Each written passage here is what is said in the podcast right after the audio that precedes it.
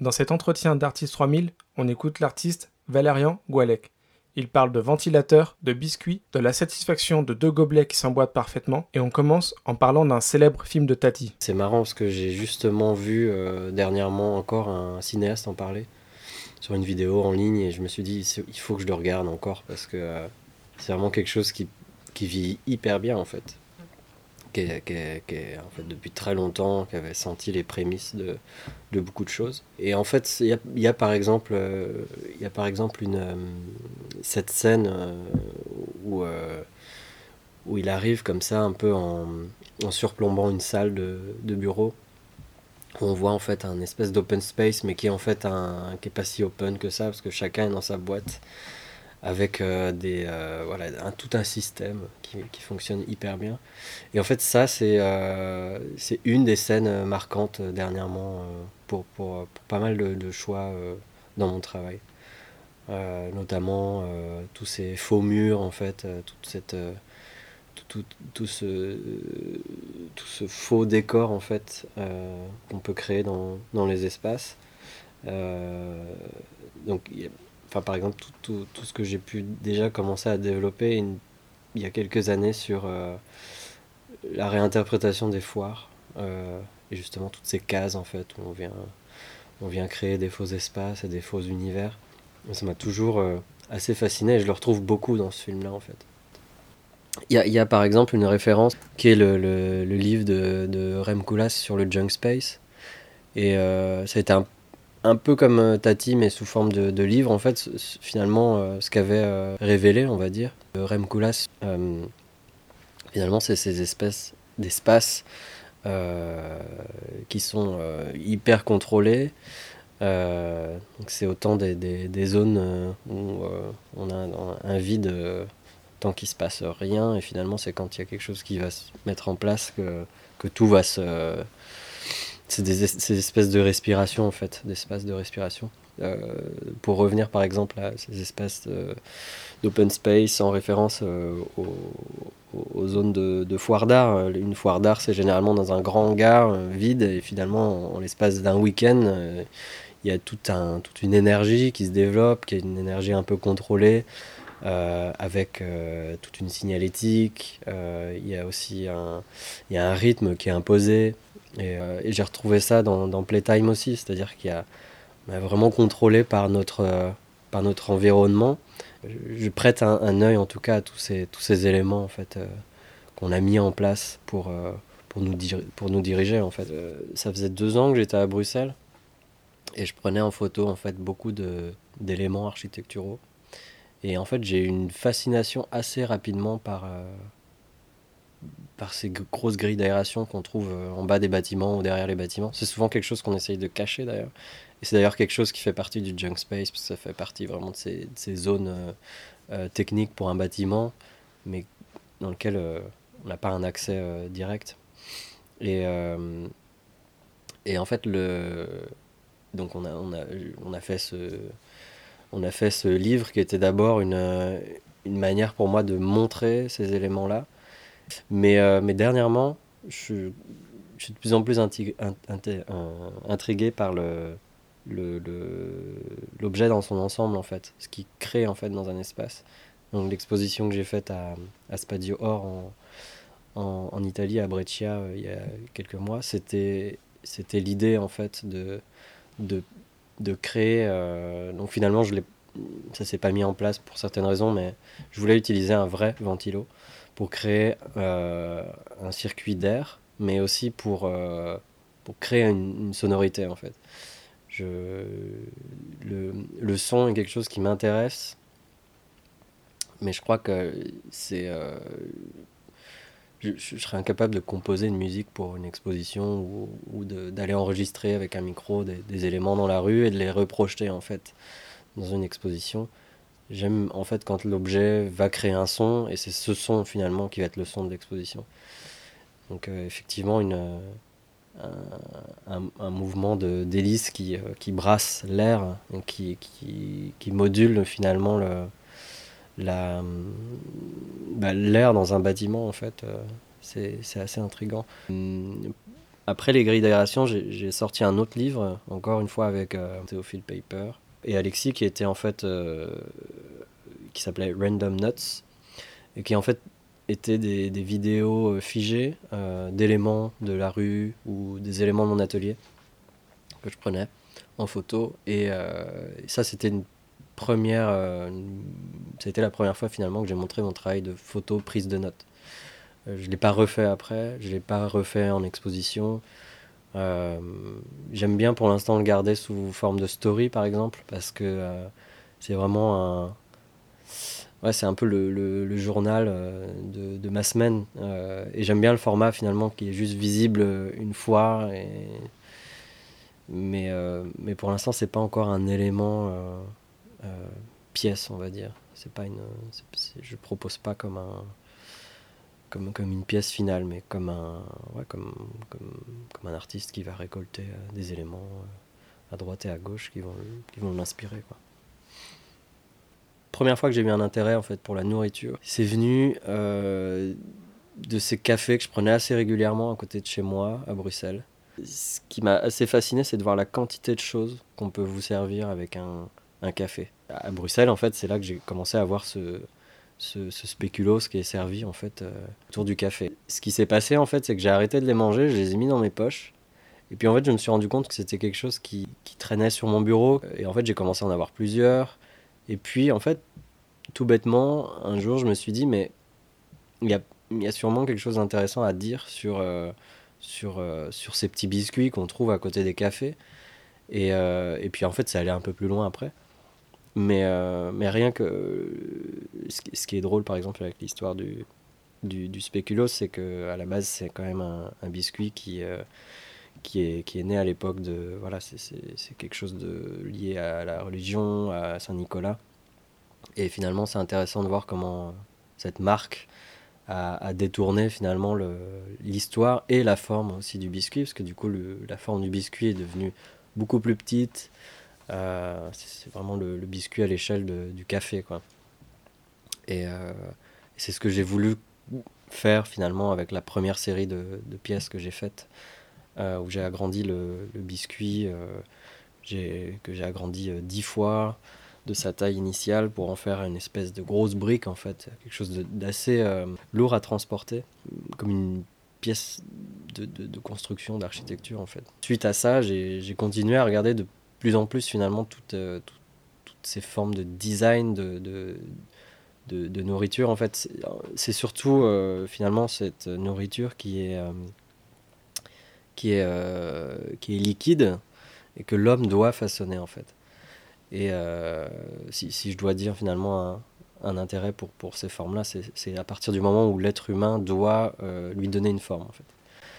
Et, euh, et, alors en fait, quand je, quand, je, quand je suis allé en résidence en Norvège, euh, je me suis retrouvé pendant euh, un mois dans un lieu magnifique avec un très chouette atelier, avec un budget, mais avec cette espèce de, de vide, pas d'idée, mais de juste, voilà, on se retrouve dans un cadre parfait, idyllique, avec un budget, une expo à produire. Et en fait, je me suis retrouvé à tout bêtement à me dire, mais euh, est-ce que, euh, est-ce que je m'ennuie pas là maintenant?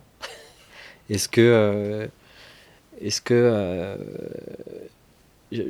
en fait, déraciné un peu de, de mon atelier, j'étais vraiment dans une salle un peu vide avec avec quasiment rien autour de moi. Donc ce que, ce que j'ai commencé à faire, c'est finalement euh, bah, regarder des vidéos, en fait, de tutos sur comment, euh, comment euh, passer l'ennui. alors au bureau, au bureau c'est venu assez rapidement en fait dans les vidéos. Je me suis rendu compte que c'était quelque chose qui était souvent demandé. Et, et c'est intéressant de voir à quel point finalement il y a des solutions.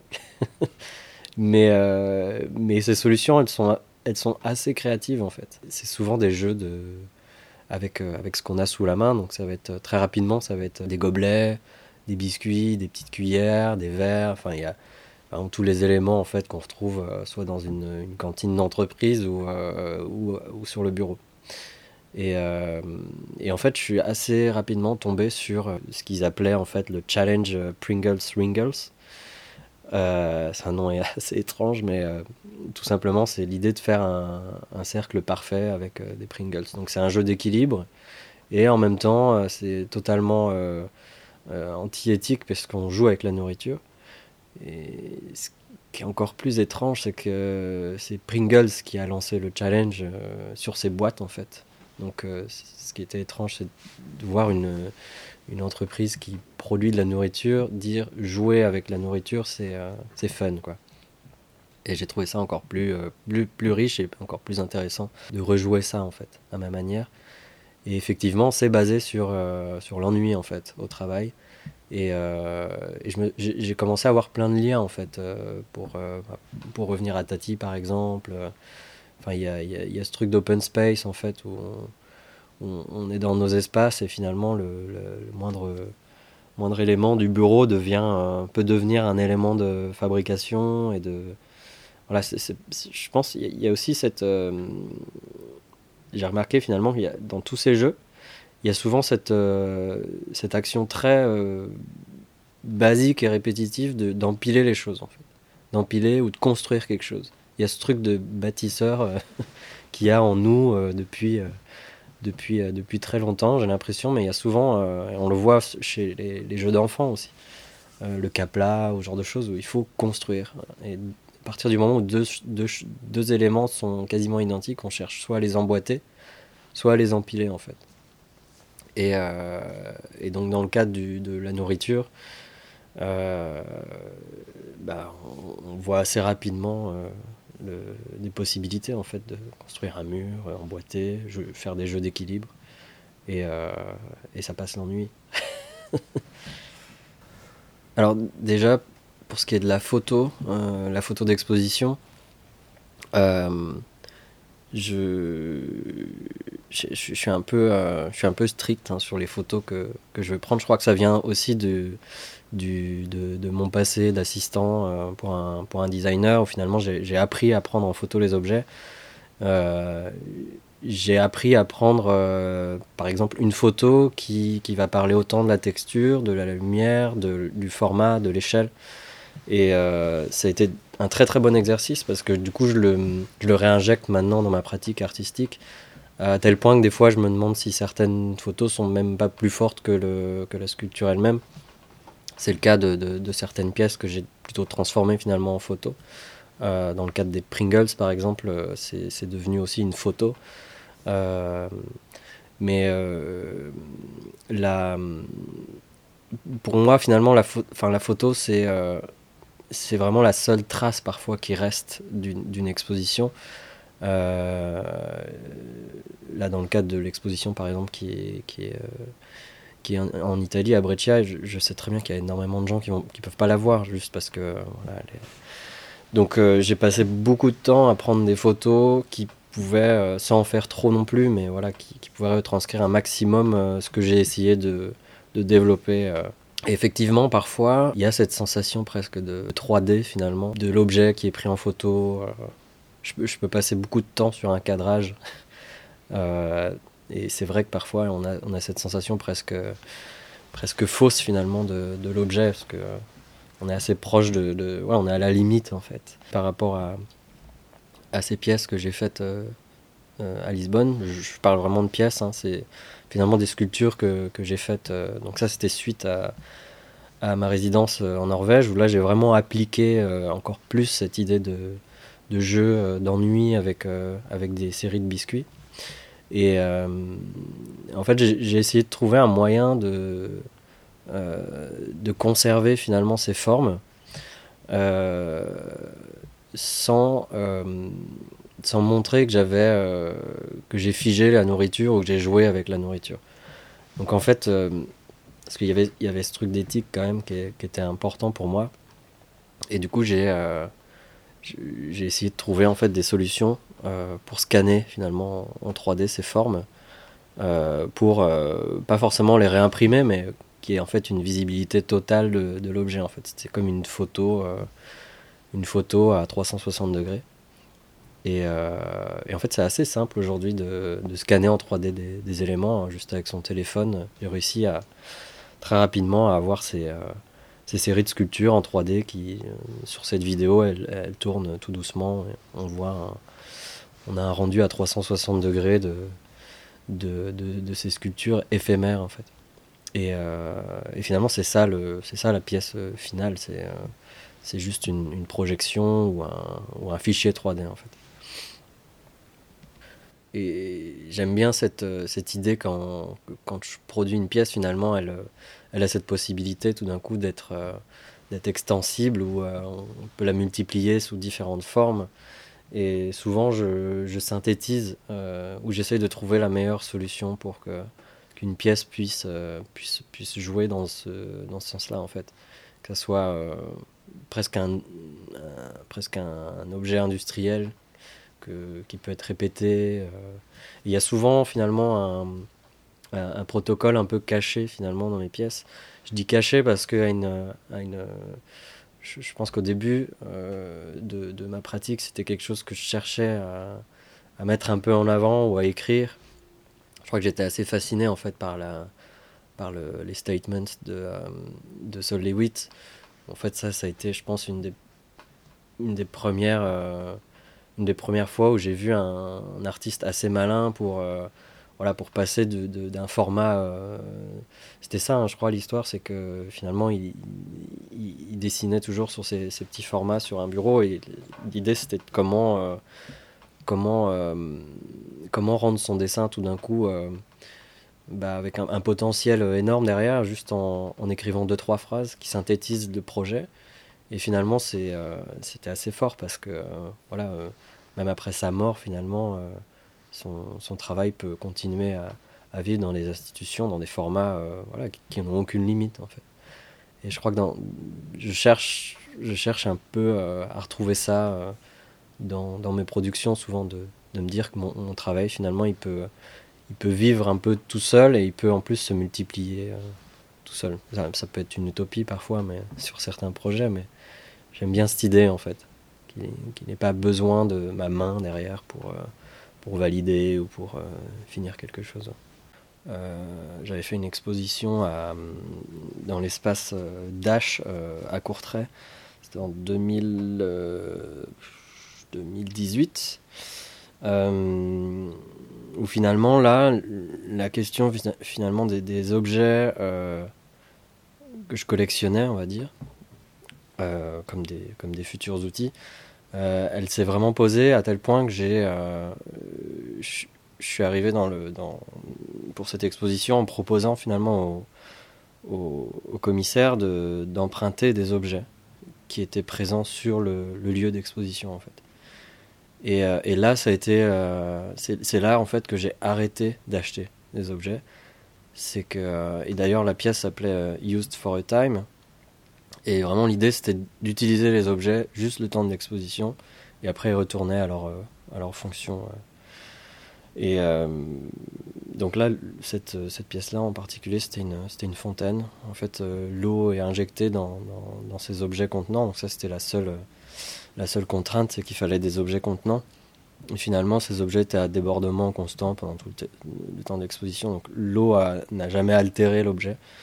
Euh, et, euh, et, du coup, c'est là que j'ai commencé aussi à épurer euh, certaines idées et à, éviter d'être dans la, dans la surconsommation, parce que c'est aussi une critique de, de, de, ça, et, et, me retrouver finalement, moi, à surconsommer des formes. Euh, mais après, voilà, pour des questions d'espace, des questions de.